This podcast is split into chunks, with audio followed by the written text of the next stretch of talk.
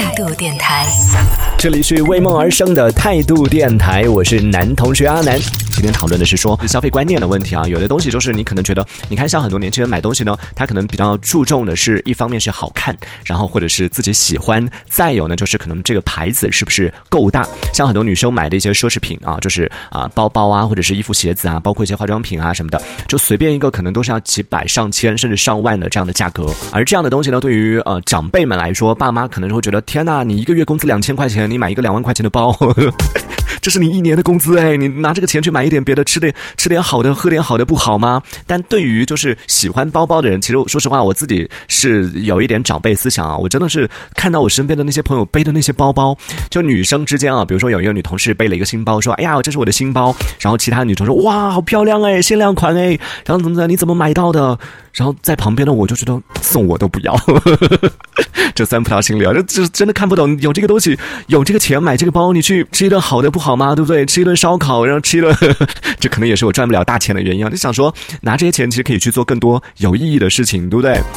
为什么要去买一个包呢？但这就是矛盾点，就是在于我们和家人或者说是和另一半，可能有时候会出现这种矛盾的原因，就是每个人的价值观不一样，对于这种消费的观念也不同。有的人就会觉得说，我喜欢这个包，我每天背着这个包可以让我开心。对，之前还有听过一个说法，就是说，应该说两种说法啊，一种是 打趣的，甚至是有点挖苦讽刺的，但是也确实挺扎心的，就是说做那些消费杂志的人，就做那些时尚杂志的人，就是说什么呃，拿着月薪多少多少钱，什么八千的人。然后做着这种呈现出来月薪是八万的人的生活，然后给一群可能拿着三千的这个收入的人在看这本杂志，就挺讽刺的。就发现我们都是喜欢去看、喜欢去追求，或者喜欢去关注这样的一些呃所谓的时尚的或者流行的，然后看起来有品质的生活。而原因呢，一方面是真的是向往，就是可能平时在生活当中，我们可能没有办法接触到那么高的一个生活品质，就不知道他到底哎那些每个月八万块钱收入的人，或者是啊十万块钱收入的人，他们过的生活是什么样的？他们去吃的那些东西是什么样的？他们穿的、戴的、用的都是什么样的东西？为什么会那么贵？然后它贵在哪里？就可以通过这些所谓的时尚杂志什么的来了解。还有另外一种说法呢，是说的是，就是其实你要挤进一个圈子，或者说是你想要过上某一种生活，你必须要有一块。二所谓的敲门砖吧，也就是所谓的进入这个圈层的一个钥匙。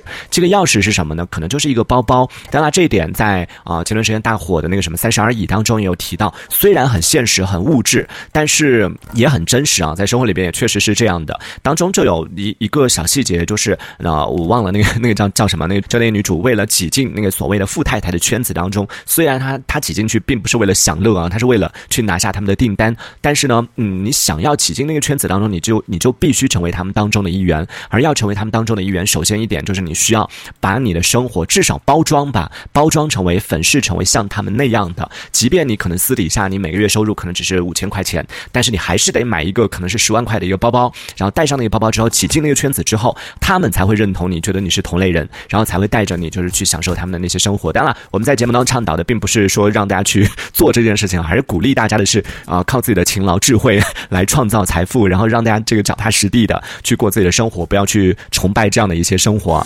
只是说到，可能现实生活当中会有这样的一些现象，会有这样的一些这个存在呢，你也不能说它是好还是不好啊。这一小节我们暂时先聊到这里。喜欢我们节目的朋友，别忘了订阅关注。